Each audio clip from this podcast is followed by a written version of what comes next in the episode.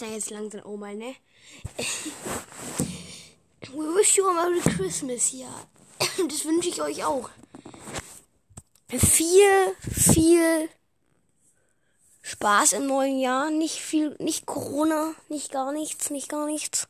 Ich sitze jetzt hier am Morgen und äh, frag mich, warum ich eigentlich so deppert bin und äh, nie eine Folge aufnehmen. Ja, hm, nee. 83 Wiedergaben inzwischen und immer noch keine Special-Folge aufgenommen. Ich habe noch nicht mal die erste geschafft. Das ist ein Skandal, ich merke es, ja.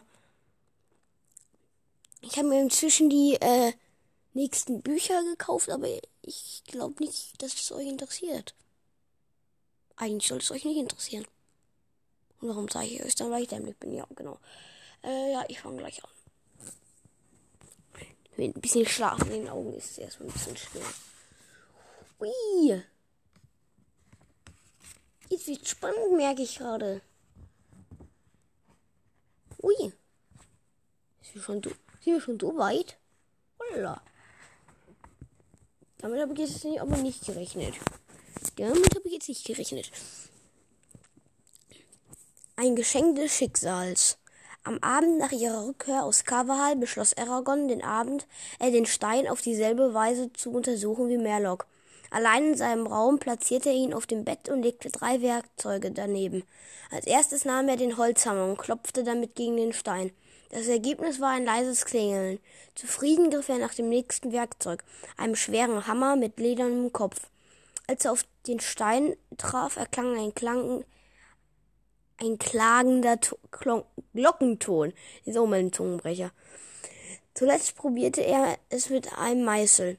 Das Metall fügte dem Stein wieder einen Kratz, weder einen Kratzer noch einen Riss zu, erzeugte aber den bisher hellsten Ton. Als er schließlich verklungen war, kam es Aragorn so vor, als hörte er ein schwaches Fiepen. Merlock hat gesagt, der Stein sei hohl. Vielleicht steckt ja etwas Wertvolles darin. Ich weiß ja nicht, wie man ihn öffnet, aber es muss einen Grund, guten Grund dafür geben, dass jemand die- diesen Stein so vollkommen be bearbeitet hat. Aber wer immer ihn in den Buckel schickte, hat sich nicht die Mühe gemacht, ihn zurückzuholen. Oder er weiß nicht, wo er ist. Aber ich kann mir nicht vorstellen, dass ein Magier, der et- irgendetwas wohin der etwas irgendwo hinzaubern kann, nicht in der Lage ist, es auch wieder zurückzufinden. Es auch wiederzufinden. Ja, okay. Ja, gut. Ähm, bin ich also dazu auserwählt, den Stein zu besitzen? Diese Frage konnte er sich nicht beantworten. Er, re er resignierte, ob des. Das macht keinen Sinn. Er resignierte, ob des unlösbaren Rätsels, sammelte das. Ja, okay, ja, doch, ach so, jetzt. Sammelte das Werkzeug ein und legte den Stein zurück auf das Regalbrett. Mitten in der Nacht fuhr er auf, aus dem Schlaf hoch. Er lauschte angestrengt. Es war still. Beklommen griff er unter die Matratze nach seinem Messer. Er wartete ein paar Minuten, dann sank er langsam in den Schlaf zurück. Ein Quieken durchdrang die Stille und machte ihn wieder hellwach. Er wälzte sich von der Matratze, riss das Messer unter seiner Matratze hervor und riss das Messer unter seiner Matratze hervor. Mit zitternden Händen griff er nach der Zu- Zunderbüchse, steckte rasch, steckte rasch eine Kerze an die, und steckte ra ich überlese dieses und immer, weil ich denke, da kommt ein Komma. Und steckte rasch eine Kerze an. Die, die Tür zu seinem Zimmer war verschlossen. Obwohl das Quieken zu laut für eine Maus oder eine Ratte war, sah er unter dem Bett ne- nach. Nichts. Er setzte sich auf dem Rand der Matratze, er setzte sich auf den Rand der Matratze und rieb sich den Schlaf aus den Augen. Wieder quiekte es und er zuckte erschrocken zusammen. Woher kam das Geräusch? Im Boden oder in den Wänden konnte es nicht sein. Sie bestanden aus massivem Holz. Dasselbe galt für sein Bett. Außerdem hätte er bemerkt, wenn in der Nacht irgendwas in seine Strohmatratze gekrochen wäre. Sein Blick blieb an dem Stein haften. Er nahm ihn vom Regal herunter und hielt den Geistesabwesen in den Armen. Während er im Zimmer umherblickte, ein, ein erneuter Qui während er, ein erneuter Quiekser vibrierte bis in seine Fingerspitzen. Er, es kam aus dem Stein. Das Ding hatte ihm nur un, Unbill und Ver Unbill. Unbill. Was ist Unbill? Wenn einer von euch weiß, was Unbill heißt, dann wäre es ja ganz nett, wenn ihr mir da mal eine Sprachnachricht oder so schicken würdet. Also ich weiß gar nicht, ob das auf Spotify oder wo auch immer ihr hört geht.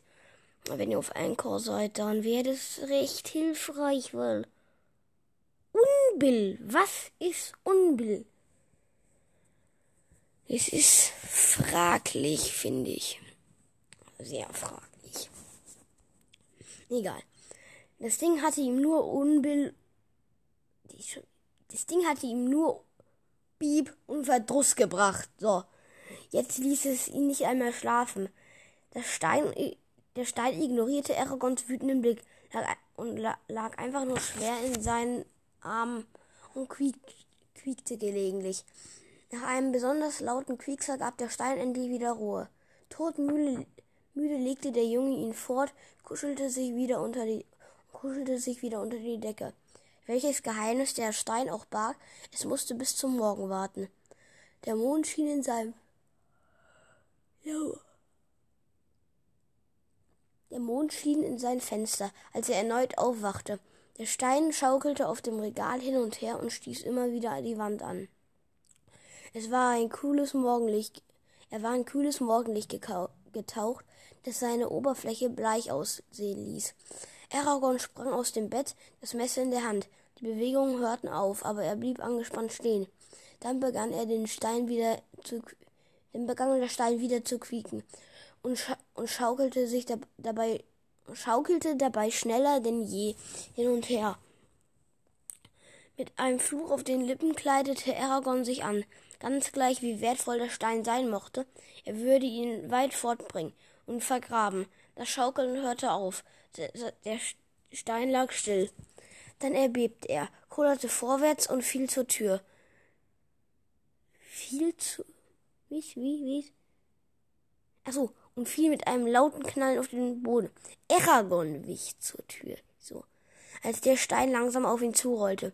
Plötzlich zeigte sich ein Riss in dem Stein. Dann noch einer und noch einer. Gebannt beugte, er, beugte Aragorn sich vor, noch immer das Messer in der Hand.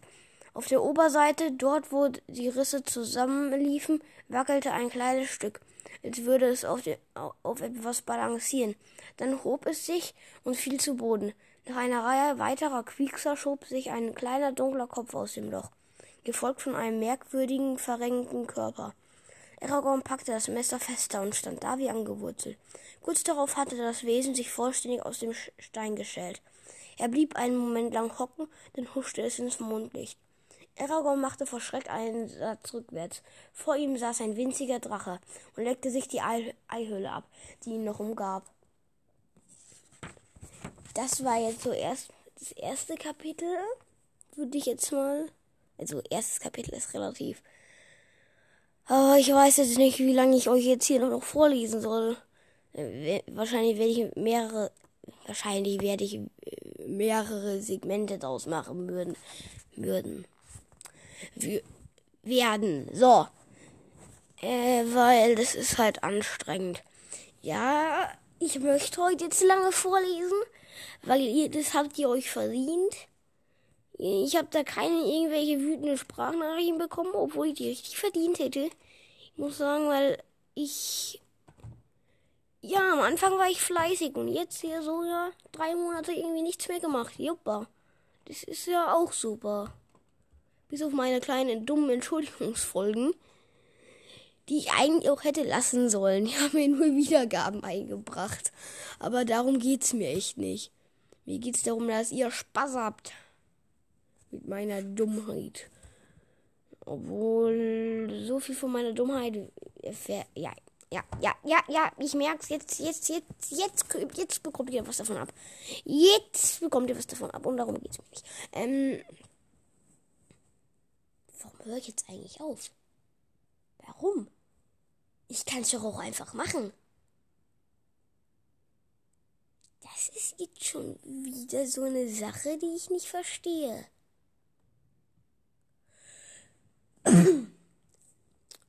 Obwohl ich das ja eigenwillig und schurköpfig selber gemacht habe. Aber ist doch nicht schlau, oder? Also, hey, wie, was, wo, wer? Ich verstehe es nicht ganz. Ich muss sagen, ich verstehe es wirklich nicht. Äh, ja. Ja. Gut, dann lese ich mal weiter, ne? Hört ihr mich von der Entfernung überhaupt? Hört ihr mich jetzt? Jetzt hört ihr mich, oder? Gut.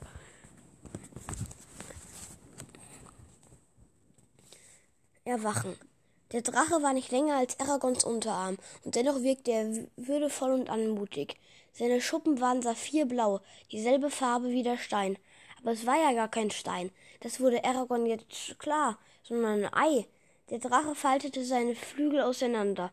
Es waren diese Schwingen gewesen, die ihm das seltsam verrenkte Aussehen verliehen hatten die ihm das die Flügel waren um ein Mehrfaches länger als sein Körper und gerippt mit dünnen, fingerartigen Knochen, die am äußersten die am äußeren ah, Flügelrand eine Reihe weit auseinanderliegenden Krallenfortsätzen bildete. Der Drache des Kopfes war annähernd dreieckig. Zwei winzige weiße Fänge ragten aus seinem Ober ich bin gerade so heiser.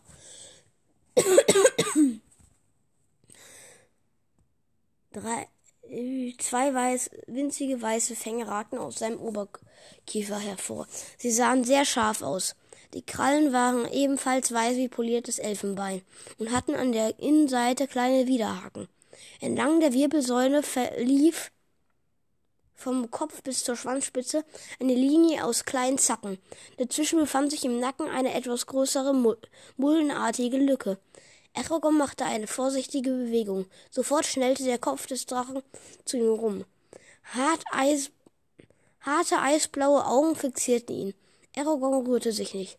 Der Drache konnte ein ernsthafter Gegner sein, falls er beschloss, ihn anzugreifen. Doch er verlor sofort wieder verlor sofort wieder das Interesse an ihm und erkundete tollpatschig seine Umgebung. Jedes Mal, wenn er gegen eine Wand oder ein Möbelstück stieß, quietschte er auf. Mit flatternden Flügelschlägen hüpfte er anschließend aufs Bett und kroch fiepen auf Aragons Kopf, äh, Kopfkissen. Als er jämmerlich das Maul aufriss, wie ein junger Vogel, entblößte er zwei Reihen spitzer Zähne. Aragorn setzte sich vorsichtig ans Fußende. Der Drache beschnüffelte seine Hand. Dann knabberte er an seinem Ärmel. Aragorn zog den Arm zurück. Ein Lächeln stahl, stahl sich auf seine Lippen, während er das kleine Geschöpf betrachtete. Vorsichtig streckte er die Hand wieder aus und berührte die Flanke des Drachenbabys.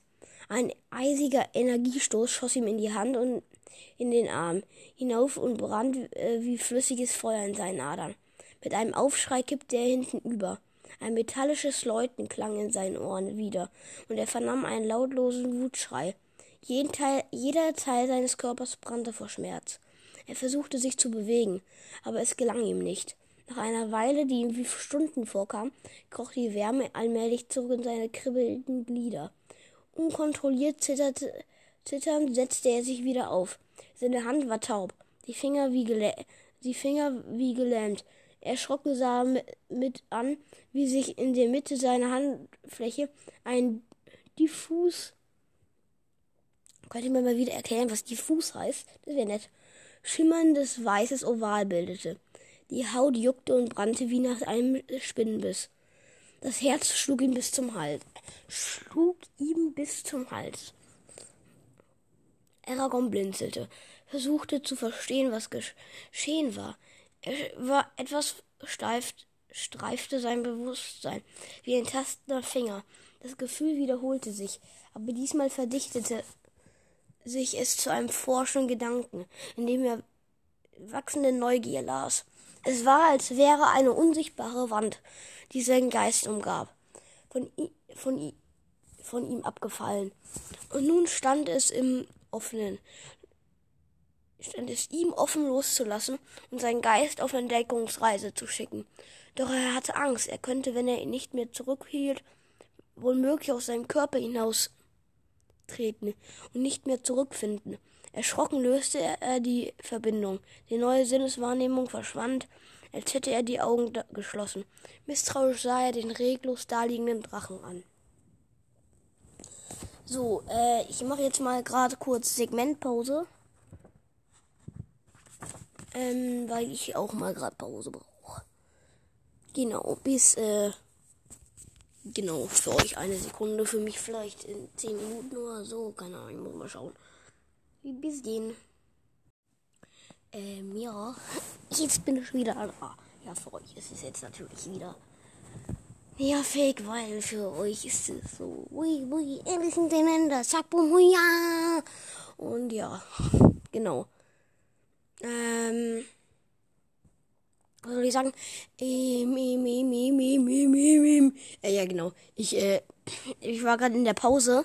Ich habe nämlich eben Tablet angemacht bin sofort auf meinen Podcast gegangen und ui, weitermachen. Und ja, jetzt habe ich, war ich gerade in der Pause, ähm, weil gerade habe ich mir gerade mal meine Folgen angeschaut und äh, ich muss mich entschuldigen, dann wird das hier halt Special Nummer 3, aber es wird ein großes Special.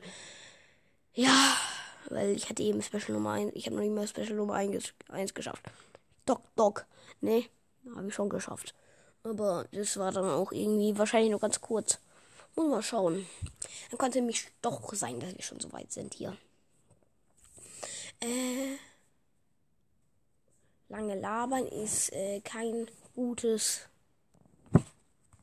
Mh, hm, keine Ahnung, kein gutes irgendwas, kein gutes. Ist kein guter Horrorsbuch oder wie man das nennt. Ich bin, ich bin gegen sowas nicht gut. Hier, wo war ein geschupptes Bein kratzte an seinem Oberschenkel, und er zog ihn hastig zurück. Aber diesmal traf ihn kein Energiestoß. Verwirrt strich er dem Drachen mit der rechten Hand über den Kopf. Ein leichtes Kribbeln strömte in seinen Arm. Der Drache schmiegte sich mit gekrümmtem Rücken an, wie, an ihn wie eine Katze. Aragorn fuhr mit dem Finger über die dünnen Flügelmembrane. Sie fühlten sich an wie altes Pergament, samtig und warm, aber immer noch etwas feucht. Hunderte Hau hauchfeiner Äderchen pulsierten in ihnen.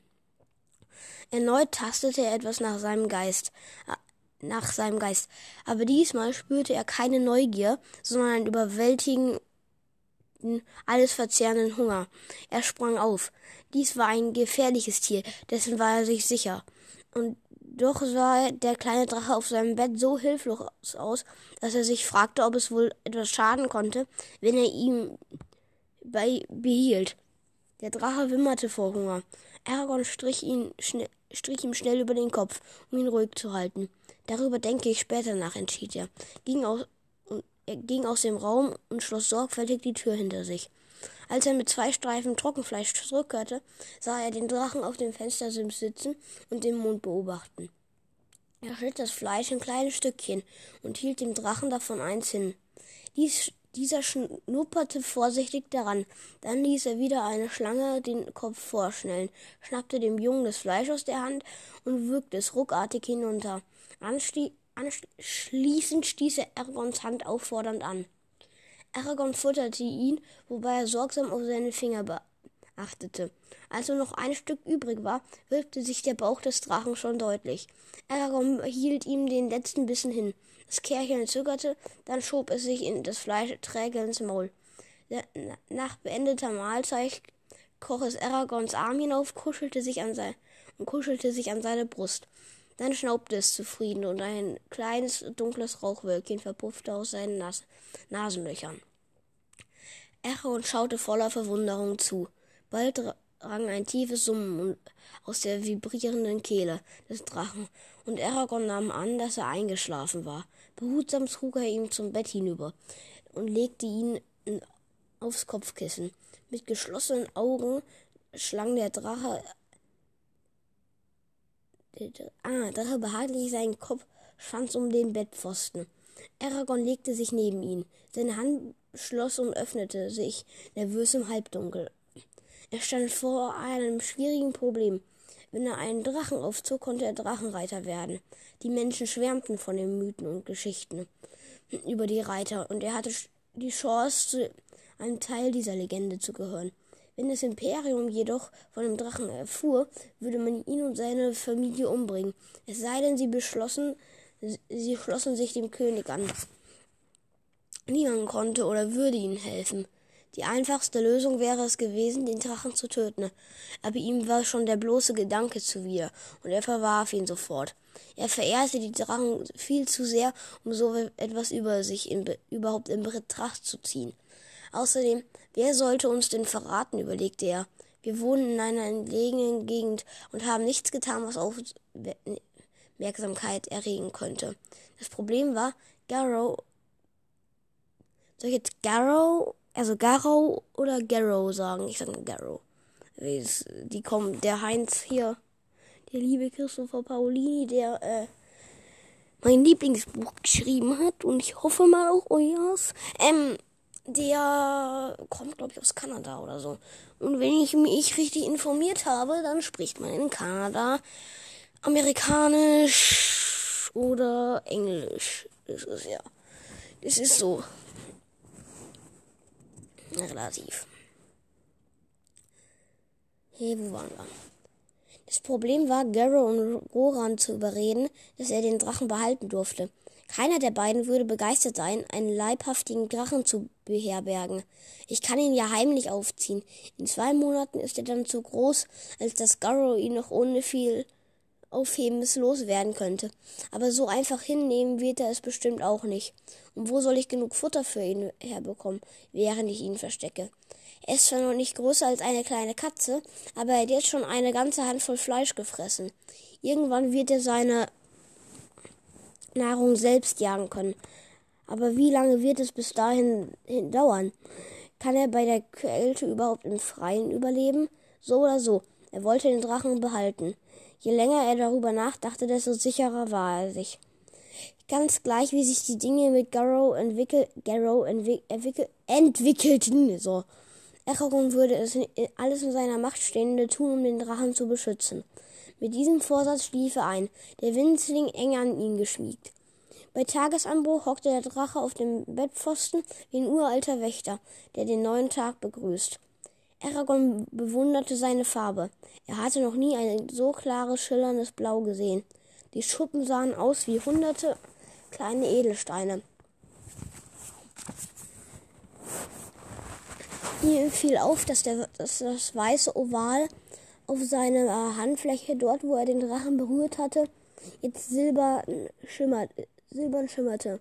Er hoffte es verbergen zu können, indem er nur noch mit schmutzigen Händen herumlief.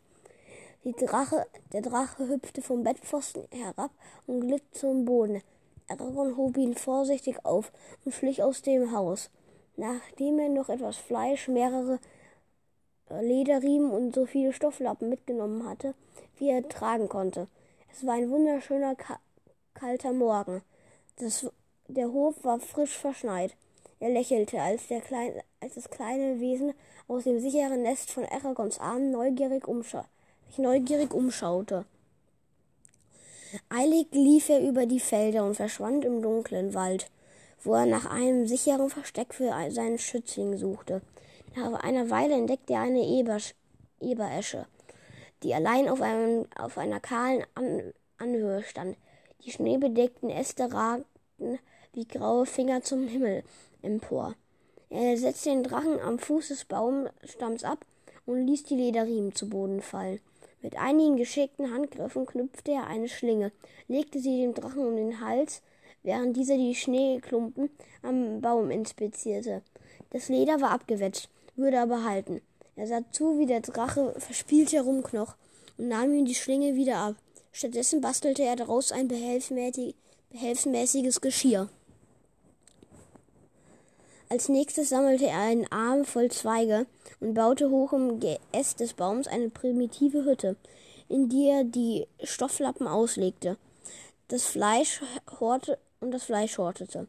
Von den hochgelegenen Ästen rieselten ihm Schnee ins Gesicht. Ey, seid unbedingt. Noch einige Stofflappen. Wie? Wer? Ja, ach so. Er hängte noch einige Stopf Stofflappen vor den Eingang des Unterschlupfs, damit die Wärme drin blieb. Dann betrachtete er zufrieden sein Werk. So, jetzt zeige ich dir dein neues Zuhause, sagte er und hob den Drachen hinauf. Der wand sich zuerst und versuchte sich zu befreien, aber schließlich kroch er in die Hütte und fraß ein Stück Fleisch, rollte sich zusammen und blinzelte Aragorn treuherzig an. Solange du hier drin bleibst, bist du sicher in Sicherheit, erklärte Aragorn. Der Drache blinzelte erneut. Da Aragorn nicht glaubte, dass der Drache ihn verstand hatte, verstanden hatte, sendete er seinen Geist aus und ta tastend, tastend aus, bis er das Bewusstsein des Drachen spürte. Wieder hatte er diese beängstigende, das beängstigende Gefühl von Offenheit, von einem riesigen Raum, der wie ein schweres Tuch auf ihn niederdrückte. Er nahm all seinen Mut zusammen und konzentrierte sich auf den Drachen und versuchte ihm einen Gedanken einzuschärfen. Bleib hier. Der Drache hörte auf, sich zu bewegen und schaute ihn mit schräg gelegtem Kopf an. Aragorn konzentrierte sich stärker. Bleib hier. Eine Schwäche, sch schwache Beängstigung strömte durch die Verbindung. Aber Aragorn fragte sich, ob der Drache wirklich begriffen hatte, was er von ihm wollte. Trotz allem ist er nur ein Tier. Wie? Achso, ja.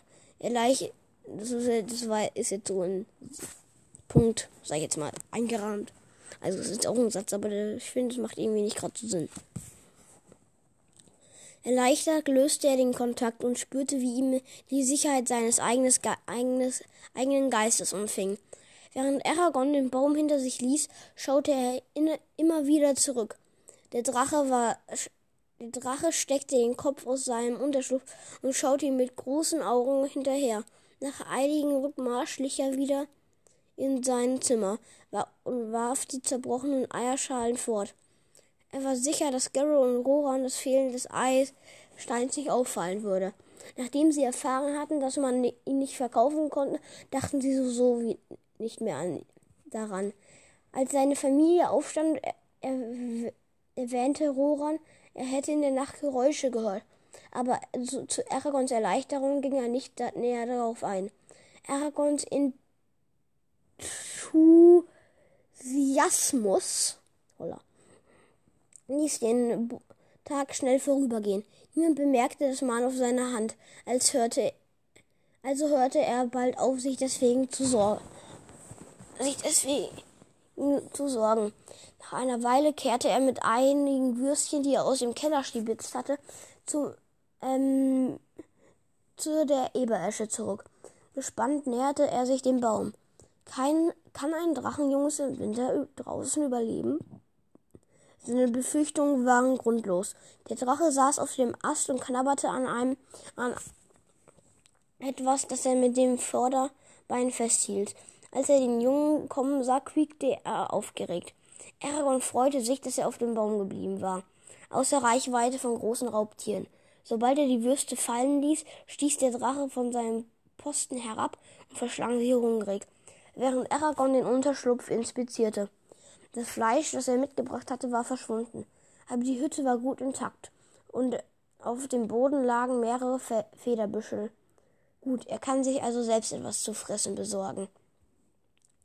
Plötzlich fiel ihm ein, dass er noch gar nicht wusste, ob der Drache eigentlich ein Er oder eine Sie war.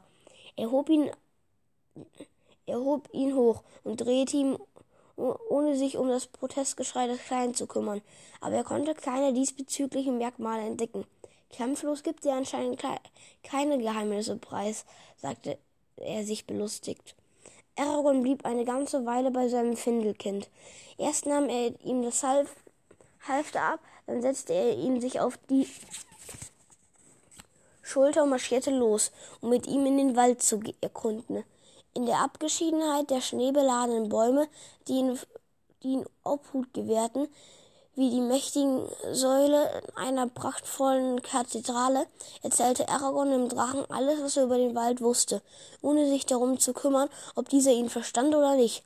Für ihn zählte nur die simple Akt, der simple Akt, die Dinge mit ihm zu teilen. Er redete ununterbrochen. Der Drache schaute ihn mit großen Augen an und saugte seine Wörter auf. Eine Zeit lang saß Aragorn einfach da und hielt ihm seinen Arm, seinen Arm und hielt ihn seinen Arm schaute, schaute ihn verwundert an, noch, und schaute ihn verwundert an, noch immer verblüfft über die jüngsten Ereignisse. Als er sich bei Sonnenuntergang wieder auf den Heimweg machte, spürte er im Rücken des entrüstet, den entrüsteten Blick des kleinen blauen, die, des klein, den kleinen blauen, blauen Augen des Drachen der keine Lust hatte, allein zurückzubleiben. In der Nacht malte er sich die Dinge aus, die einem kleinen hilflosen Tier zustoßen konnten. Bilder von Schneestürmen, hungrigen und hungrigen Raubtieren quälten ihn. Es dauerte mehrere Stunden, bis er einschlief. Im Traum sah er Füchse und schwarze Wölfe, die mit blutigen Fängen seinen Drachen zerfleischten. Beim ersten Schimmer des Sonnenaufgangs verlas Aragorn erneut das Haus mit frischem Futter und ein paar Decken als zusätzliches Wärmepolster für die Hütte. Er fand den Drachen wohlbehalten hoch oben auf dem Baum, vor wo er den Sonnenaufgang beobachtete. Inbrünstig bedankte Aragorn sich bei allen ihm bekannten und unbekannten Göttern. Der Drache kam, kam herabgehüpft und sprang ihm in die Arme. Nee, sprang ihm in die Arme und so schmiegte sich an seine Brust. Die Kälte hatte in ihm nichts anhaben können, aber er schien verängstigt. Ein kleines Rauchwölkchen stieß, stieg aus seinen Nasenlöchern. Aragorn streichelte ihn tröstend und setzte sich leise murmelnd, Oh mein Gott. Setzte sich leise. Er ruhte sich nicht, als der Drache den Kopf in Aragorns Mantel vergrub. Nach einer Weile löste er sich wieder aus der Umarmung und kletterte ihm auf die Schulter. Aragorn fütterte ihn und wickelte anschließend und wickelte ihn anschließend in die mitgebrachten Decken um die Hütte.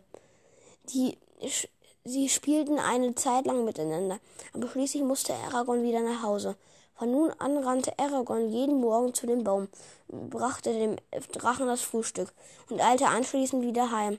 Tagsüber stürzte er sich mit Feuerarbeit in die Arbeit, mit Feuereifer in die Arbeit, um möglichst schnell zu sein, um möglichst schnell zu seinem Schützling zurückkehren zu können. Sowohl Garrow als auch Rohan fiel sein Verhalten auf, und sie wollten wissen, warum er so viel Zeit im Freien verbrachte. Aragorn zuckte nur mit den Schultern und achtete fortan darauf, dass ihm niemand folgte. Nach einigen Tagen hörte er auf, sich um den Drachen zu sorgen. Das Tier wuchs in atemberaubendem Tempo, und schon bald konnten sich die meisten Gef konnten ihm die meisten Gefahren nichts mehr anhaben. In der ersten Woche verdoppelte er seine Größe. Vier Tage später reichte er dem Jungen schon bis zum Knie.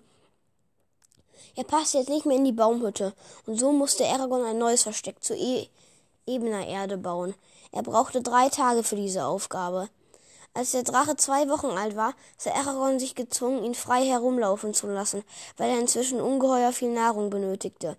Als er ihn zum ersten Mal losband, hielt Aragorn ihn mit bloßer Willenskraft davon ab,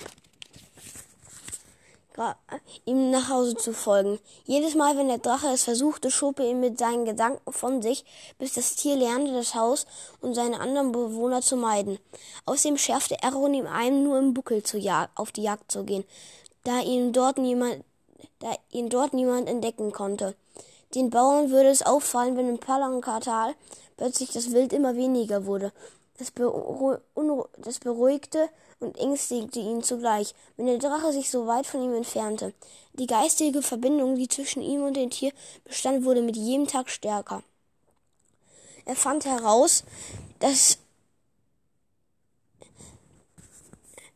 er sie sich zwar nicht mit Worten, aber mit Bildern und Empfindungen verständigen konnten. Das war jedoch eine unsichere Methode und führte häufig zu Missverständnissen.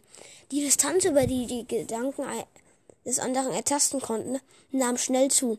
Schon bald konnte Aragorn den Drachen im Umkreis von zehn Meilen überall erreichen. Er tat es oft um und im Gegenzug stupste dieser sanft seinen Geist an. Dieses lautlose Gespräch vertrieb ihm die Arbeit und die bei der Arbeit die Zeit. Ein Teil von ihm stand fortwährend mit dem Drachen in Verbindung. Meist ignorierte er die geistige Gegenwart seines Schützlings, aber er vergaß sie nie völlig. Wenn er mit einem anderen Menschen redete, lenkte sie ihn ab, wie eine Fliege, die um sein Ohr herumsurrte. Während der Drache heranwuchs, verwandelte sich sein Quiepen und Fiepen allmählich in ein tiefes Brüllen. Aus dem Summen wurde ein scharfes Fauchen. Allerdings spie er kein Feuer, was Aragorn beunruhigte. Wenn er aufgeregt war, stieß der Drache noch nicht mal Rauswölkchen hinaus. Aber eine Flamme hatte Aragorn noch nie gesehen. Als der Monat zu Ende ging, reichte ihm, reichten ihm die Schultern des Drachen bis zu den Ellenbogen. In dieser kurzen Zeitspanne war aus dem kleinen schutzlosen Drachenbaby ein mächtiges Tier geworden. Seine harten Schuppen waren so widerstandsfertig wie ein Brustpanzer. Seine spitzen Zähne glichen Dolchen. Abends unternahm Aragorn lange Spaziergänge mit dem Drachen, und die beiden trotteten einmütig nebeneinander her. Wenn sie auf einer auf eine Lichtung gelangten, dann setzte er sich auf einen Baumstamm und sah zu, wie der Drache durch die Luft, Lüfte sauste. Er schaute ihm gern beim Fliegen zu und bedauerte, dass das Tier noch nicht groß genug war, um geritten zu werden. Oft saßen sie nebeneinander und Aragorn strich ihm über, strich über den Hals des Drachen. Dann spürten seine Hände jede, spürten seine Hände jede einzelne Sehne und jeden Muskelstrang. Trotz aller Bemühungen fanden sie sich im Wald um den Bauernhof bald zahlreiche Hinweise auf die Anwesenheit des Drachen. Es war unmöglich für Aragorn, alle vier Krallenfußspuren im Schnee zu verwischen, und er unternahm nicht einmal den Versuch, die gewaltigen Dunghaufen zu vergraben, die inzwischen überall herumlagen.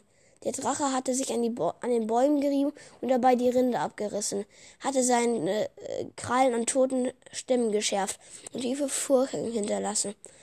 Wenn Gar Garrow oder Rohan sich einmal zu weit hinter die Grenzen des Hofens begäben, würden sie unweigerlich auf den Drachen stoßen. Aragorn konnte sich keine schlimmere Art vorstellen, wie die Wahrheit herauskommen konnte. Daher beschloss er, dem zuvorzukommen, indem er ihnen alles erzählte. Vorher jedoch wollte er noch zwei Dinge tun. Seinem Gefährten einen passenden Namen geben und, für, und mehr über die Drachenreiter im Allgemeinen herausfinden. Für letzteres musste er mit Brom reden, dem Meister der Sagen und Legenden. Dieses Geschicht diese Geschichten waren der einzige Ort, an dem das uralte Wissen über Drachen überlebt hatte. Also bot Aragorn sich an, Roran zu begleiten, als diese nach Kavalen musste, um einen Meißel zu reparieren, zu, einen Meißel reparieren zu lassen. Am Abend vor ihrem Aufbruch ging Aragorn zu einem kleinen, zu einer kleinen Lichtung im Wald und rief im Geiste den Drachen herbei. Kurz darauf saß er einen sich, sah einen sich schnell, sah er einen sich schnell bewegenden Punkt am trüben Himmel. Der Drache schoss auf ihn zu und bremste mit au aufgerichteten Körper scharf ab und fing sich den, in den Bäumen. Aragorn hörte wieder, wie die Luft mit einem tiefen Pfeifen, äh, Pfeifen, äh, Pfeifton die Flügel entlang, wie die Luft mit einem tiefen Pfeifton die Flügel entlang rauschte. Dann neigte sich der Drachen leicht nach links und schwebte in in weiten Kreisen zur Erde nieder. Er schlug noch einmal ein paar Mal mit den Flügeln, um nicht das Gleichgewicht zu verlieren. Und landete schließlich mit einem dumpfen Plumps, Plumps am Boden. Aragorn öffnete seine geistigen Kanäle, was ihm immer noch, was ihm noch immer ungewohnt sonderbar vorkam, und erklärte, dass er nach Kavahal gehen würde. Der Drache schnaubte nervös. Aragorn versuchte ihm ein beschwichtigendes Bild zu übermitteln, aber der Drache peitschte nur mit dem Schwanz. Aragorn legte ihm eine Hand auf die Schulter und versuchte Ruhe und Gelassenheit auszustrahlen. Die Schuppen bebten unter seinen Fingern, während er ihn zärtlich streichelte. Ein einziges Wort hallte in seinem Kopf und hatte in seinem Kopf, tief und deutlich. Aragorn. Es klang ernst und feierlich, so als würde er unauflösender Pakt geschlossen. Er starrte den Drachen an und ein kühles Prickeln durchstob seinen Arm. Aragorn, sein Bauch zog sich zu einem harten Klumpen zusammen, während die unergründlichen saphirblauen Augen seines Blicks erwiderten. Zum ersten Mal empfand der Dra er den Drachen nicht als Tier. Er war etwas anderes, etwas Unbeschreibliches. Da rannte er fluchtartig nach Hause, als müsste er die Verbindung mit Gewalt abschütteln. Mein Drache, Aragorn. So, das war jetzt ein Kapitel. Die nächste, das nächste Kapitel wird nee, nicht langweilig, aber für mich könnte es relativ langweilig werden, weil ich, naja, ich habe es halt schon gelesen. Ich muss sagen, es war jetzt ein langes Kapitel. Und, äh, ja, lustig. Zufällig, äh, 83 Wiedergaben auf Seite 82. Aber, ich weiß jetzt nicht, soll ich, ich weiß jetzt nicht, ob ich jetzt noch ein Kapitel, äh, nicht Kapitel, ob ich jetzt noch, ob ich jetzt Segmentpause, sag ich jetzt mal, mache, oder ob ich jetzt, äh, gleich weitermache. Ich glaube, ich mache eine Pause. Bis, äh, in einer Sekunde für euch mal wieder. Ihr kennt das Gedöns. Zack, da bin ich wieder. ähm, wenn ihr jetzt gerade so auf meinem Podcast seid und euch, also äh, und euch irgendwie fragt, was ist gerade los? Ich habe mich entschlossen, meinen Podcast umzubenennen, weil, ja, es ist so Aragon Faktencast. Erstens, es klingt total bescheuert. Zweitens, ich erläutere hier überhaupt keine Fakten. Und drittens, naja, ja, äh, Fakten, Fakt ist eigentlich nur, dass ich ihn hier wieder Dummheit baue. Ähm, ich habe jetzt ähm, umbenannt, weil das meiner Meinung nach mehr Sinn macht. Jetzt ist es Aragorn bestes Buch der Welt. Ihr könnt mich ja vielleicht mal informieren, ob ihr gut oder ob ihr schlecht findet. Dann wäre ich flö. Das ist zum Mecher, ne? Das, äh, ja. War so das und dann, äh, weiter. Ja, eben. Erstmal Buch holen. Ich weiß ja nicht, wo ihr jetzt gerade irgendwo auf der Welt oder so seid. Ähm, aber bei, um nochmal aufs Thema Weihnachten zurückzukommen. Bei uns soll's die ganzen Weihnachtsferien nicht schön sein. Da soll's nur regnen und so. Kein einziges Mal Schnee. Und jetzt an Weihnachten, ja, jetzt ist hier auch noch so ein Grauwetter, also. Äh, komfortablere Wetter für Weihnachten. Also, der gibt es da, meiner Meinung nach. Ja. Warte mal, wie, viel wie viele Seiten hat das Buch eigentlich? Ich muss mal gerade schauen. Ähm, was auch lustig ist, ähm, ich habe mir noch so ein, ähm, ich habe ähm, Aragon Nachricht, äh, nee, äh, keine Ahnung, wie heißt denn das? Muss ich, ich muss mal gerade nachschauen, jetzt wird es kurz langweilig.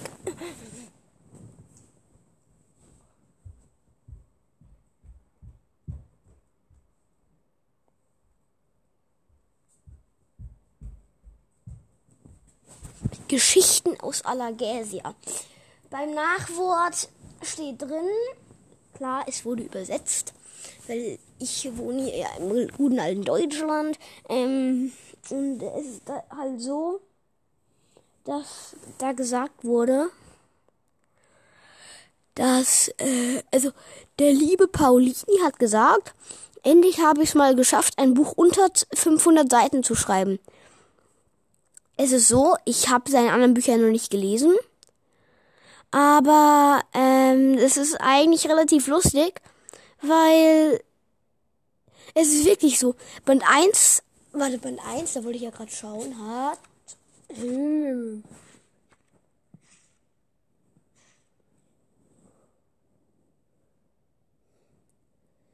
Siebenhundertfünfundzwanzig Seiten. Band 2 hat, den habe ich gerade da. Ja, Band 3 und 4 sind leider noch nicht angekommen, aber ich habe sie mir schon, schon mal bestellt. Kann man ja auch mal machen, ne?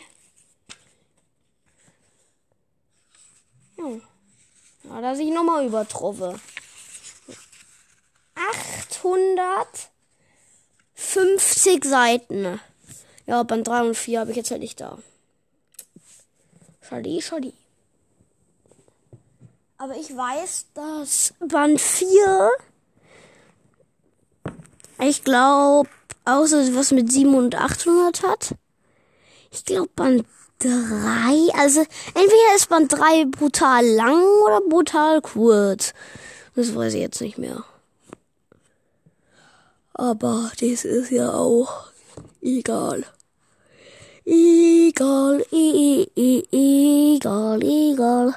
Ähm. Jobedobedobedobedub. Äh. Gut. Roran und Eragon trennten sich am Ostrand von Kavahal. Eragon trottete gedankenversunken zu Bromes Haus. Vor der Türsch Türschwelle blieb er stehen und hob die Hand, um anzuklopfen. Da krächzte hinter ihm eine Stumme Stimme. Was willst du, Junge? Er wirbelte herum.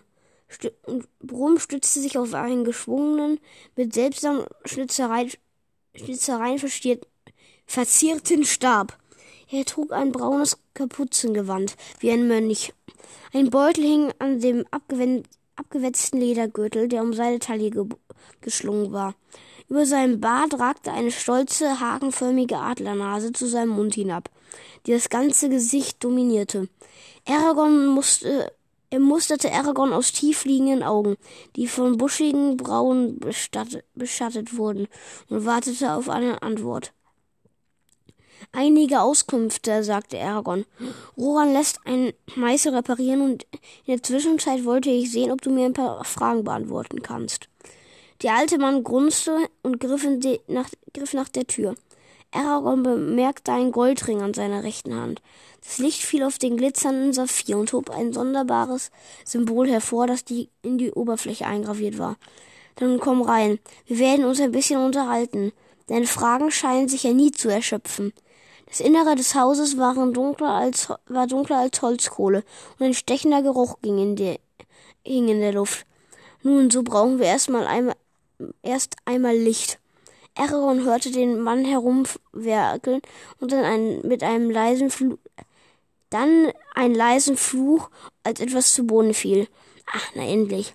Ein weißer Funke blitzte auf einer Flamme und eine Flamme er erwachte zum Leben. Brumm stand mit einer Kerze auf dem steinernen Kamin. Stapel von Büchern umgaben seinen hochlehnigen, mit Schnitzereien verzierten Hochstuhl, der, von dem, der vor dem Kamin stand. Die vier Stuhlbeine hatten die Form von Adlerklauen und die Sitzfläche und die Rückenlehne waren mit Leder gepolstert, in das ein geschwungenes Rosenmuster eingeprägt war. Auf einigen kleineren Stühlen lagen Berge von Schriftrollen, Tintenfässern und Schreibfedern waren auf einem Schreibtisch verstreut. Schaff dir Platz, aber um die verlorene Könige willen sei vorsichtig. Diese Dinge sind wertvoll. Aragorn stieg über, den Pergament, stieg über die Pergamentbögen hinweg, die mit eckigen, runden Runen beschriftet waren. Hutsam nahm er knisternden, knisternde Schriftrollen von einem Stuhl und legte sie auf den Boden. Als er sich hinsetzte, stieg eine Staubwolke in die Luft, und er musste, musste ein Niesen unterdrücken. Brom beugte sich herab und entzündete mit seiner Kerze das Feuer.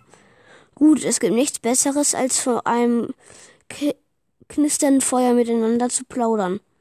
Er streifte die Kapuze zurück und entblößte sein Haupthaar, das nicht weiß, sondern silbrig war. Dann hängte er seinen Kessel über die Flammen und nahm den auf dem hochlehnigen Stuhl Platz. So, was willst du wissen? fragte Aragorn barsch, aber nicht unfreundlich. Ja, also begann der Junge, der sich fragte, wie er das Thema am besten angehen sollte. Immer wieder höre ich von den Drachenreitern und ihren großartigen Errungenschaften. Die meisten Menschen scheinen ihre Rückkehr herbeizusehen, aber ich habe niemals etwas darüber gehört, wie alles begann, woher die Drachen stammen oder was die Reiter so alles was, oder was die Reiter so besonders macht, abgesehen von den Drachen, meine ich. Das ist eine lange Geschichte, murmelte Brumm. Er starrte Aragorn aufmerksam an. Wenn ich dir alles erzähle, wohl alles erzählen wollte, säßen wir im nächsten Winter immer noch hier. Man muss das Ganze auf ein überschaubares, überschaubares Maß verkürzen. Aber bevor wir anfangen, brauche ich meine Pfeife. Aragorn wartete geduldig, während Brum den Tabak in die, den Pfeifen stopfte. Er mochte Brum. Der alte Mann war zuweilen etwas aufbrausend, aber es schien sie ihm nie etwas auszumachen, sich für Aragorn Zeit zu nehmen. Einmal hatte Aragorn ihn gefragt, woher er komme, wo er herkomme, so. Und Brom hatte gelacht und gesagt, aus einem Dorf, fast wie Carvahall, nur nicht ganz so interessant. Neugierig geworden hatte Aragorn seinen Onkel gefragt, aber Garrow konnte ihm nur berichten, dass Brom vor beinahe 50 Jahren ein Haus in Carvahall gekauft hatte und seitdem zurückgezogen und seitdem zu, sich seitdem zurückgezogen hatte. Ähm, vielleicht, das habe ich auch gerade so verstanden. Ähm, falls ihr gerade denkt, dass Aragorn, dass Aragorn Brom gefragt hat, wo Aragorn, also er selber herkommt, dann ist es falsch, weil Aragorn hat Brom gefragt, wo Brom herkommt. Also, das ist jetzt mal so grob formuliert, ist aber auch irgendwie unverständlich. Nur zur Info. Ähm, mit der Thunderwüchse steckte Brumm sich die Pfeife an. Er pfaffte einige Male und sagte dann, so fertig. Jetzt gibt es keine Unterbrechung mehr bis zum Tee. Nun also zu den Reitern oder den Schurtugal, wie die Elfen sie nennen. Ist die alte Sprache. Mit, womit soll ich anfangen? Ihr Wirken erstreckte sich über viele, viele Jahre, und auf dem Höhepunkt ihrer Macht umspannte ihr Einflussbereich ein Gebiet doppelt so groß wie die Länge des, wie die Länder des Imperiums. Zahllose Geschichten wurden über sie verbreitet, und die meisten davon sind Unsinn. Wenn man alles glauben wollte, was schon über sie erzählt worden ist, müsste man meinen, sie besäßen gottähnliche Kräfte. Gelehrte haben ihr ganzes Leben mit dem Versuch gebracht, die Märchen von den Tatsachen zu trennen. Aber ich bezweifle, dass, je von, dass es je einer von ihnen geschaff, schaffen wird. Es ist jedoch keine unmögliche Aufgabe, wenn wir uns auf drei von dir genannte Bereiche beschränken. Wie es mit den Reitern anfing, warum sie so hochgeachtet waren und woher die Drachen kamen. Ich werde mit dem letzten Punkt beginnen. Aragorn lehnte sich zurück und lauschte der hypnotisierenden Stimme des alten Mannes. Die Drachen haben keinen Anfang, es sei denn, er fällt mit der Schöpfung Allergesias zusammen. Und wenn sie ein Ende ha haben, so wird das, so wird das sein, wenn diese Welt untergeht. Denn sie haben eins mit, denn sie haben eins mit dem Land. Sie sind die, sie sind die Zwerge und noch ein paar, sie, sie, die Zwerge und noch ein paar andere, sind wirklich, sind die wirklichen Besitzer dieses Landes. Sie lebten hier vor allen anderen stark und stolz in ihrem e elementaren Ruhm. Ihre Welten wandelten sich. Erst als die ersten Elfen mit ihren silbernen Schiffen über das große Meer segelten. Woher kamen die Elfen? unterbrach ihn Aragorn. Und warum nennt man sie das schöne Volk? Gibt es, gibt es sie wirklich? Brom schaute mürrisch auf. Möchtest du nun antworten auf deine ursprünglichen Fragen oder nicht? Du wirst keine erhalten, wenn du bei jedem Punkt abschweißt, der dein Interesse weckt. Tut mir leid, sagte Aragorn. Er schlug die Augen nieder und versuchte reumütig auszusehen. Tut es gar nicht, sagte Brum leicht amüsiert. Er blickte, tut, tut es gar nicht, sagte Brum leicht amüsiert. Er blickte ins Feuer und beobachtete, wie die Flammen am Boden des Kessels leckten. Wenn du es unbedingt wissen willst, Elfen gibt es wirklich, und man nennt sie das schöne Volk, weil sie anmutiger sind als alle anderen Völker. Sie behaupten, sie kommen aus Al Alalea. Holla. Wenngleich niemand außer ihnen selbst weiß, was oder wo das ist. Also er warf Aragorn einen buschigen Augenbrauen einen strengen Blick zu, um sicherzugehen, dass es, dass es keine weiteren Unterbrechungen geben würde. Die Elfen waren ein stolzes Volk und der von der Magie kundig. Anfangs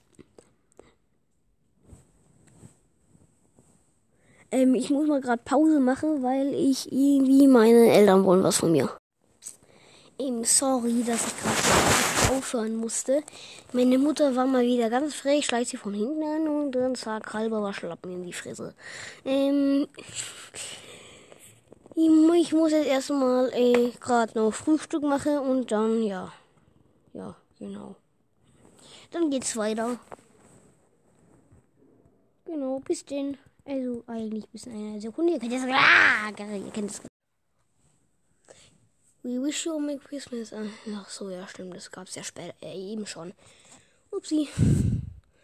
Ja, äh, da bin ich wieder. Äh, ich muss kurz schauen, wo, wie, was wir. Nee,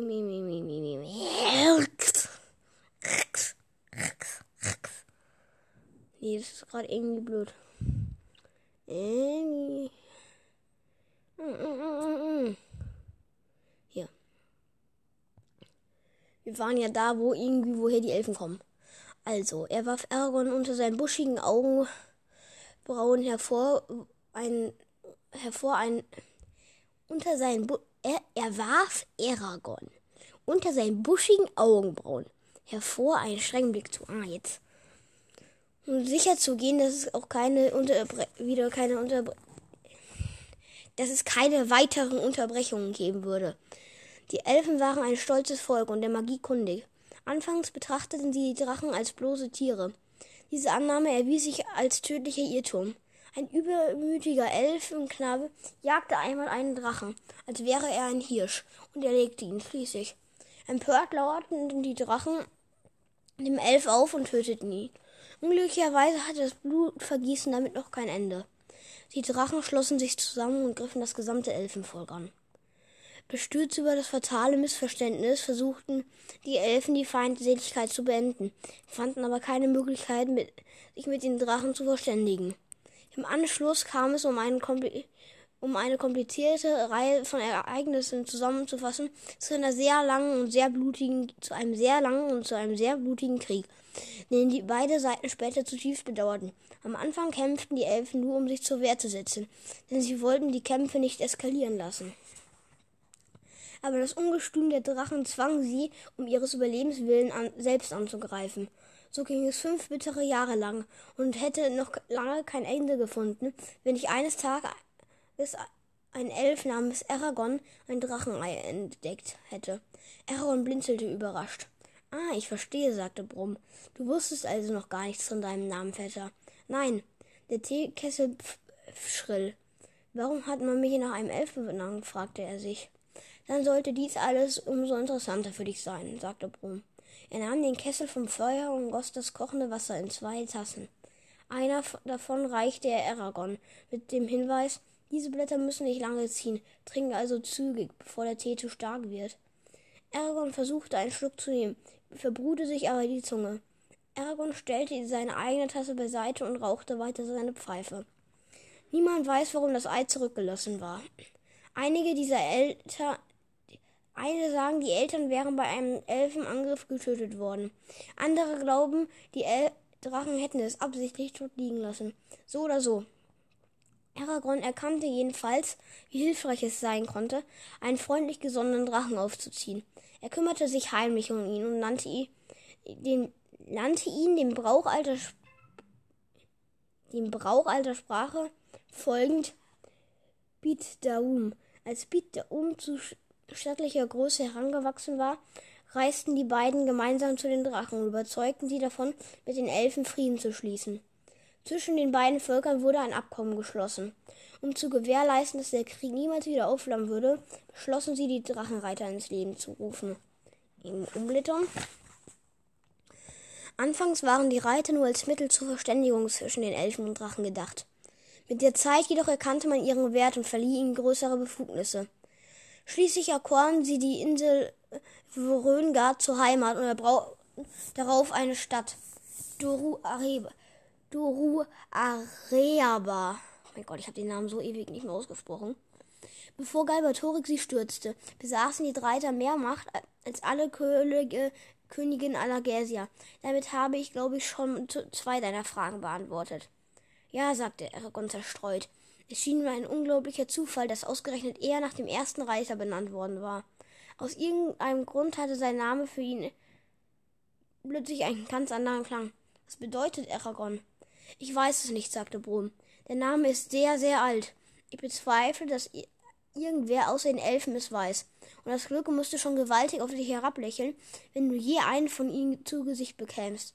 Aber es ist gut, so zu heißen. Du solltest stolz darauf sein. Nur wenige tragen so einen ehrenvollen Namen. Aragorn verbannte das Thema aus seinen Gedanken und konzentrierte sich auf das, was er von Brom erfahren hatte. Etwas fehlte, das verstehe ich nicht. Hä? Dieses, ich weiß nicht, wie man das nennt, aber oben Punkt, dann so ein Komma und da steht etwas fehlte Punkt. Und das und dann kommt in äh, Satz, also in ähm, hm, nicht in Klammern, aber in äh, nicht ähm, in ihr wisst schon diese wenn jemand redet, de, da kommt es dann. Dann kommt da, das verstehe ich nicht. Wo waren wir denn, als die Reiter geschaffen wurden? Also verstehe ich jetzt gar nicht ganz, aber keine Ahnung. Wir? fragte Bro mit hochgezogenen Augenbrauen. Du weißt schon, wir alle. Aragorn machte eine unbestimmte Handbewegung. Die Menschen allgemein. Brom lachte. Wir sind im Lande genauso wenig beheimatet wie die Elfen. Ihre, unsere Vorfahren benötigten drei weitere Jahrhunderte, um hierher zu gelangen und den ersten menschlichen Reiter hervorzubringen. Das kann nicht sein, protestierte Aragorn. Wir haben doch immer im Palankatal gelebt. Das mag nur auf eine, einige wenige Generationen zutreffen, aber davon, aber davor nein. Selbst für dich gilt das nicht, Aragorn, sagte Brom gutmütig. Du betrachtest dich zwar als Teil von Garus Familie und das mit Recht, aber deine Ahnen stammen nicht von hier. Wenn du herumgefragt, wenn du herumfragst, wirst du herausfinden, dass, dass viele Leute noch gar nicht so lange hier leben. Dieses Tal ist alt und hat noch nicht hat nicht immer uns gehört. Aragorn runzelte die Stirn und nippte an seinem Tee. Er war immer, er war immer noch so heiß, dass es dass ihm die Kehle verbrannte. Dies war seine Heimat, ganz gleich wer sein Vater war. Was geschah mit den Zwergen, nachdem die Reiter vernichtet wurden? Also, das ist dann wieder so, wenn jemand redet. Was geschah, wenn was geschah mit den Reitern, äh, mit den Zwergen, nachdem die Reiter vernichtet wurden? Das weiß niemand so recht. In den ersten Schlachten kämpften sie an der Seite der Reiter. Aber es offenkundig wurde, dass Galbatorix gewinnen würde, schüttelten sie alle bekannten schütteten sie alle bekannten Eingänge zu ihren Tunneln zu und verschwanden unter die Erde. Auf Nimmerwiedersehen, soweit ich weiß. Und die Drachen? fragte Aragorn. Was wurde aus denen? Sie wurden doch bestimmt nicht alle getötet. Brom antwortete trüb. Das ist das größte Geheimnis, das es heute in Allergersia gibt. Wie viele Drachen haben, haben Galbatorix mörderische Abschlachten überlebt? Er verschonte diejenigen, die ihm ihre Dienste antrugen. Aber nur die verwirrt, aber nur, aber nur die verwirrten Drachen der Abtrünnigen unterstützen seinen Wahnsinn. Wenn außer Shui, Shuikan noch andere Drachen am Leben war, sind, dann haben sie sich gut versteckt, damit unser Monarch sie niemals entdeckt. Muss kurz eine Pause machen. Weil ich liege ja gerade so auf dem Bauch praktisch und das, wenn man halt die ganze Zeit auf den Arm liegt, ist es ein bisschen anstrengend. Das kennt ihr vielleicht. Gut.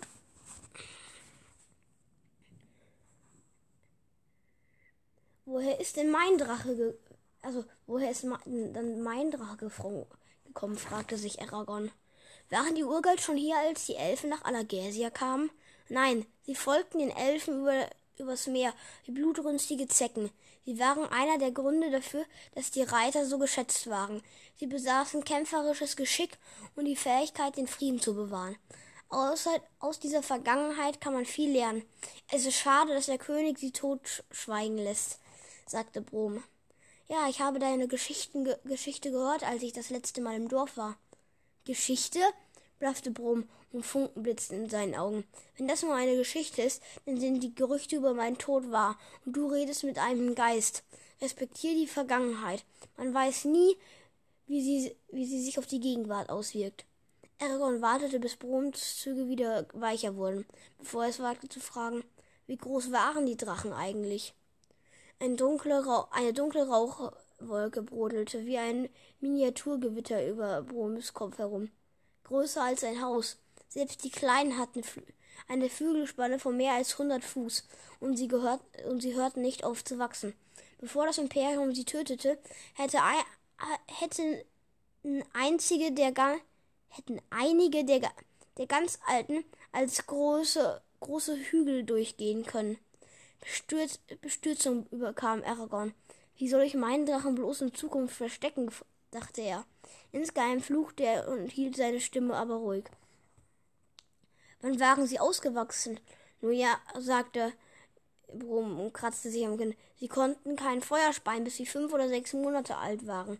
Und erst dann konnten sie sich auch paaren. Je älter ein Drache war, desto länger konnte er Feuer speien. Einige konnten es minutenlang, ohne Unterbrechung. Brumm stieß einen Rauchkringel aus und sah zu, wie er zur Zimmerdecke aufstieg. Ich habe gehört, ihre Schuppen glänzen wie Edelsteine. Brumm beugte sich vor in, in knurrigen Ton. Du hast recht. Sie haben, es gab sie in allen Farben und Schattierungen. Es heißt, dass eine Sorte von ihnen aussah wie ein lebendiger, schimmender Regenbogen, der sich so fortwährend verschiebt. Aber wer hat dir das erzählt? Aragorn hatte einen, er starrte einen Moment lang, dann fluchte er. Ein Händler. Wie heißt denn dieser Mann? Fra sagte, er fragte er Brum. Seine dichten Augen verbanden sich zu dicken weißen Linie, zu einer dicken weißen Linie. Die Furchen auf seiner Stirn wurden tiefer. Unbemerkt erlosch die Pfeife. Aragorn gab, gab vor, nachzudenken. Ich weiß es nicht. Er, er saß im Mords Schankhaus, aber ich habe seinen Namen nicht erfahren. Ich wünschte, du wüsstest ihn, murmelte Brom. Außerdem hat er behauptet, so ein Reiter könnte die Gedanken eines Drachen hören, sagte Aragorn rasch hoffte, der erfundene Händler würde ihn vor Broms Argwohn bewahren. Broms Augen wurden schmal. Langsam nahm er einen Flintenstein und schlug ihn gegen die Zunge der Büchse. Qualm stieg auf und er nahm einen tiefen Zug aus der Pfeife und ließ, ließ gemächlich Rauch ausströmen. Mit tonloser Stimme sagte er, der Händler hat sich getäuscht. Davon ist davon ist in keiner Geschichte die Rede und ich kenne sie alle. Hat er sonst noch etwas gesagt? Aragorn zuckte mit den Schultern. Nein. Brom war zu interessiert an dem Händler als dass er die Täuschung weiter ausbauen würde. Er wollte. Beiläufig fragte er, wurden die, wurden die Drachen alt? Brum antwortete nicht sofort. Sein Kinn sank auf die Brust, während er mit den Fingern nachdenklich auf, die Pfeif, auf der Pfeife herumtrommelte. Sein Ring reflektierte das Licht. Verzeih, meine Gedanken waren anderswo. Ja, ein Drache lebt ziemlich lange. Genau genommen so lange, wie ihn niemand tötet und sein Reiter nicht starb.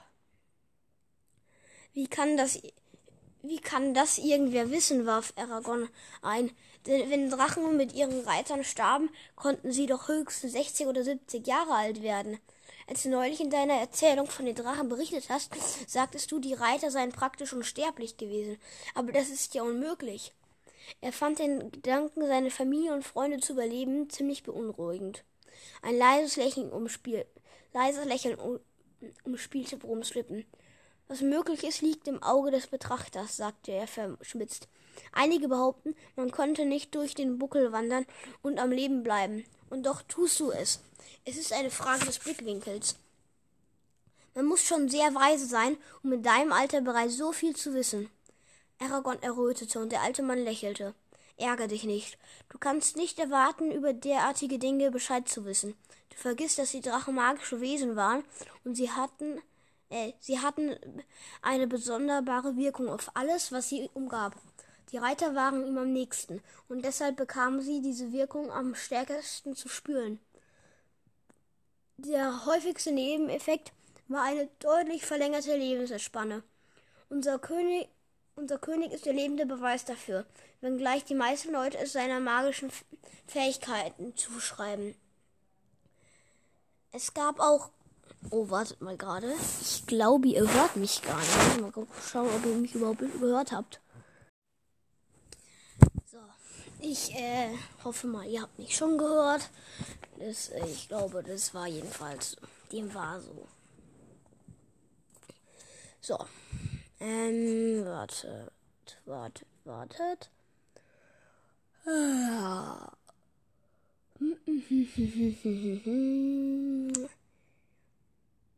Die Reiter, die Reiter waren immer gestärkt. Ähm, unser König ist der lebende Beweis dafür, wenn die, auch gleich die meisten Leute seinen magischen Fähigkeiten zuschrieben. Es gab auch andere, weniger auffällige Veränderungen. Alle Reiter besaßen einen stärkeren Körper, einen wacheren Geist und einen schärferen Blick als gewöhnliche Menschen. Außerdem bekam ein menschlicher Reiter mit der Zeit spitze Ohren, wenn auch nicht so spitz wie bei den Elfen, wie bei einem Elf. Aragorn musste den Impuls unterdrücken, sich an die Ohren zu fassen. Wie wird dieser Drache meinen Körper noch beeinflussen? Ist er also nicht nur in meinem Geist eingedrungen, sondern verändert auch meinen Körper? Waren diese Drachen sehr klug? Hast du nicht zugehört, was ich vorhin gesagt habe? wollte Brom wissen. Wie hätten die Elfen mit dummen Be Bestien ein Friedensabkommen schließen können? Sie waren genauso intelligent wie du und ich, aber sie waren doch Tiere, beharrte Aragorn. Brom schnaufte. Sie waren genauso wenig Tiere, wie wir es sind.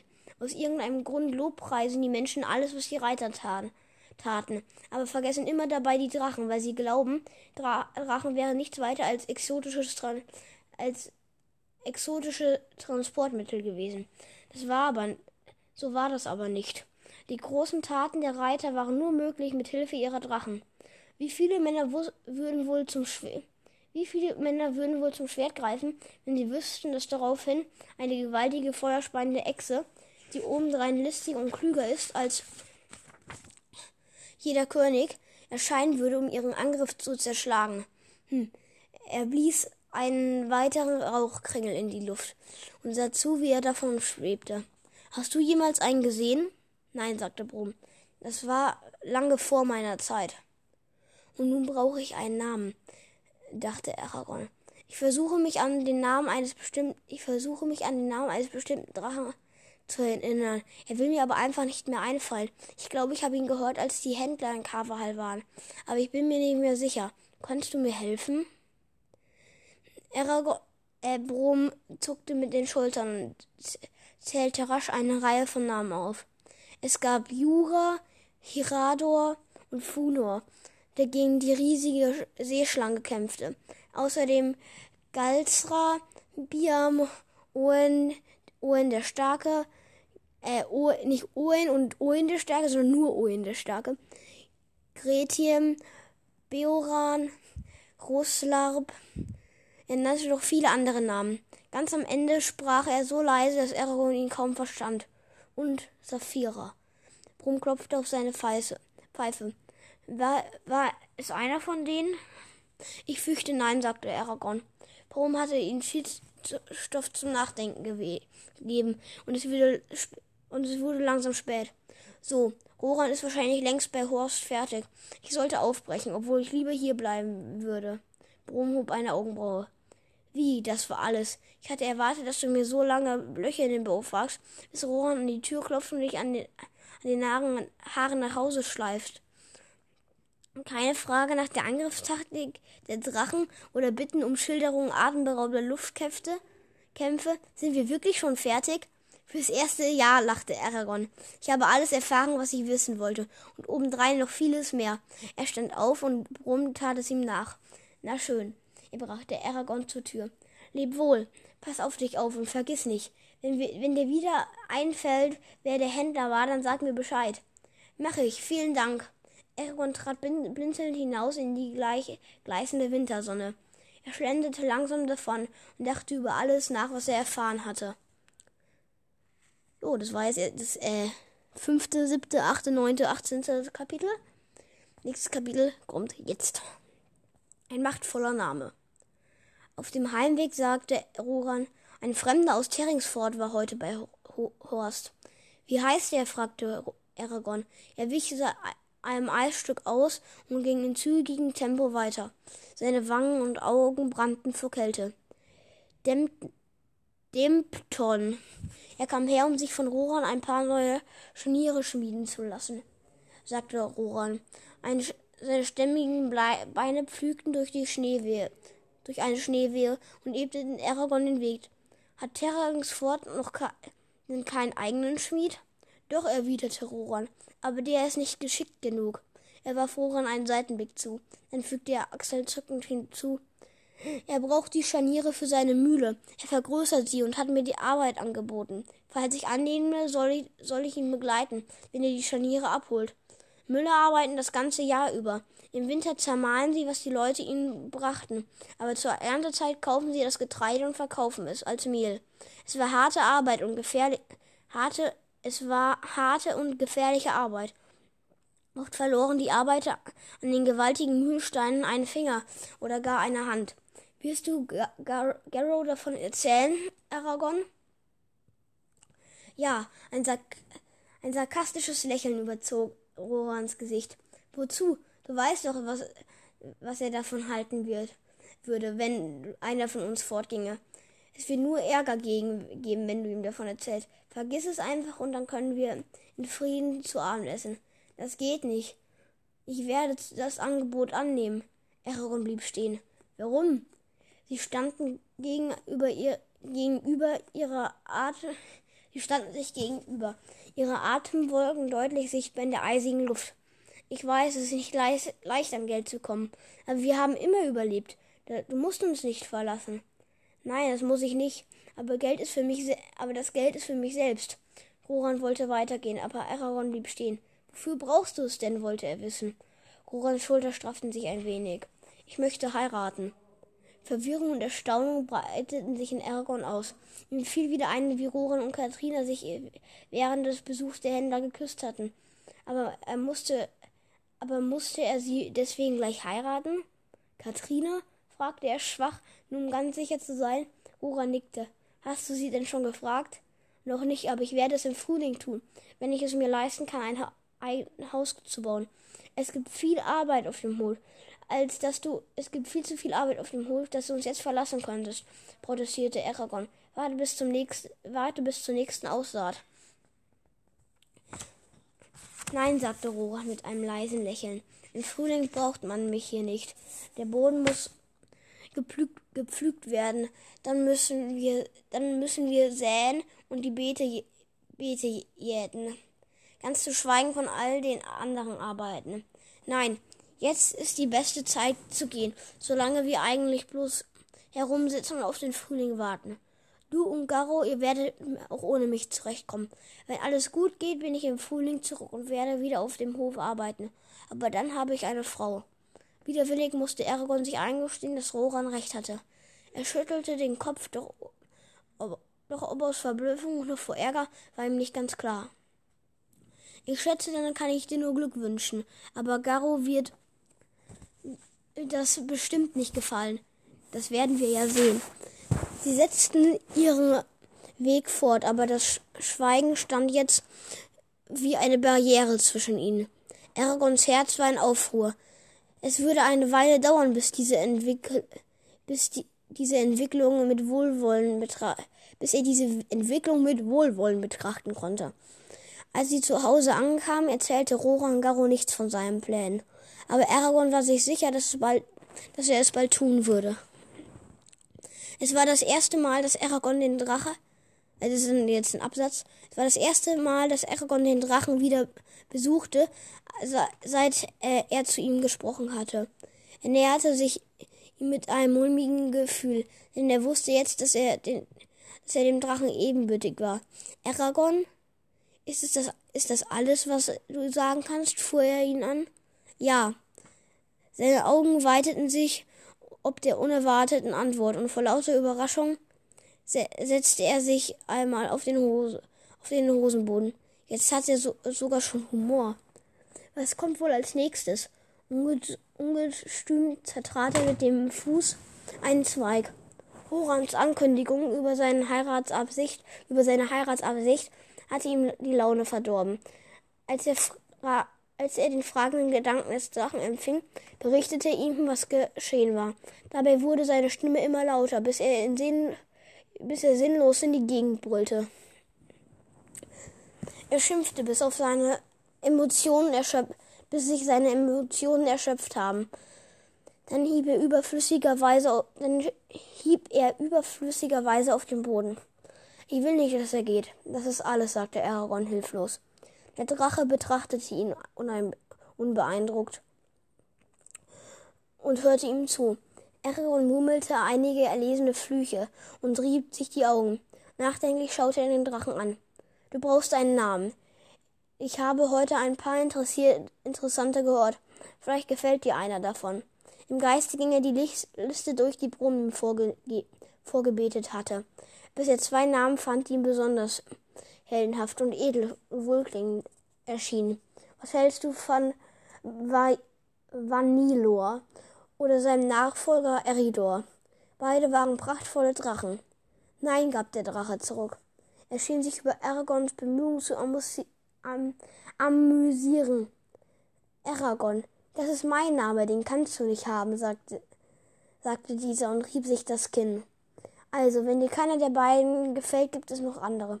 Er ging weiter die Liste durch, doch der Drache lehnte jeden Namen ab, den er vorschlug. Irgendetwas, das Aragorn nicht verstand, schien ihn zu erheitern. Aber, es ignorierte aber er ignorierte dessen Belustigung und schlug immer einen neuen Namen vor. Es gab ihn Gotthold, er tötete. Plötzlich dämmerte ihm etwas. Da liegt das Problem. Ich habe jetzt nun männliche Namen genannt. Du bist eine Sie. Ja, das Drachenmädchen legte kokett die Flügel an. Da er nun wusste, wonach er suchen musste, fielen ihm noch ein halbes Dutzend weiterer Namen ein. Er wog Mi Mirmehl. Äh, da gibt's eine lustige Geschichte zu Mirmehl. Also nicht in den echten Aragon-Büchern. Aber wenn ihr mal, wenn ihr entweder alle Aragon-Bücher durch habt oder so, dann ähm, müsst ihr unbedingt mal, also wirklich unbedingt, mal ähm, auf YouTube Markus Weißner Aragon suchen. Also Markus Weißner wird mit ähm, SZ geschrieben. Und das Lustige ist, ähm, Mirmehl ist halt ein Ach shit, das äh, kann ich euch jetzt nicht verraten, wenn ich es Jedenfalls Mirmehl. Es gibt Weisen, wie Drachen noch halbwegs überlebt haben, die von Galbatorix getötet wurden. Und äh, ja, Mirmehl kommt halt da auch drin vor. Und die wird halt lieb und ja, Mirmehl ist halt so eine kleine. Mirmehl ist cool. Mirmehl ist sehr cool. Das äh, müsst ihr euch vielleicht dann irgendwie mal reinziehen. Er erwog Mirmehl, aber das passte nicht. Schließlich war das der Name eines Braundrachen gewesen.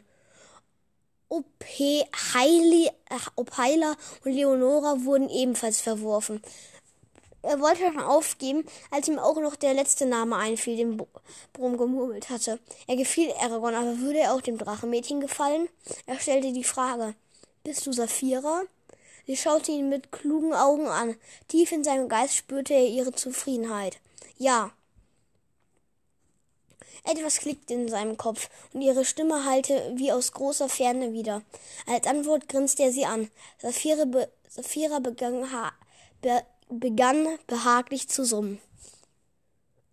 Ja, jetzt äh, habt ihr mal so jetzt äh, mal neu zugeballert bekommen. Und äh, mein Ziel war für heute, ich weiß nicht, ob ich es euch schon gesagt habe, auf Seite 100 zu kommen oder vielleicht auch weiter höher. Und äh, das ist jetzt hier Kapitel aus und äh, das Kapitel ist gen ähm, endet genau auf Seite 100. Also da haben wir ja alles richtig gemacht, würde ich sagen. Dann bis vielleicht morgen, bis zum nächsten Mal. Ich weiß noch nicht wann. Ich hoffe, dass es nicht wieder so lange dauert. Ich hoffe es so. Es, ist, es tut mir so leid, Leute. Es tut mir so leid. Weil ihr habt es euch echt verdient, finde ich. Ihr habt es euch echt verdient. Aber was soll man machen, wenn man nicht so viel Zeit hat, ne? Ja gut, dann frohe Weihnachten und äh, ja, ja, sonst viele Geschenke für die Kinder. Bis denn. Bis zum nächsten Mal dann. Tschüss.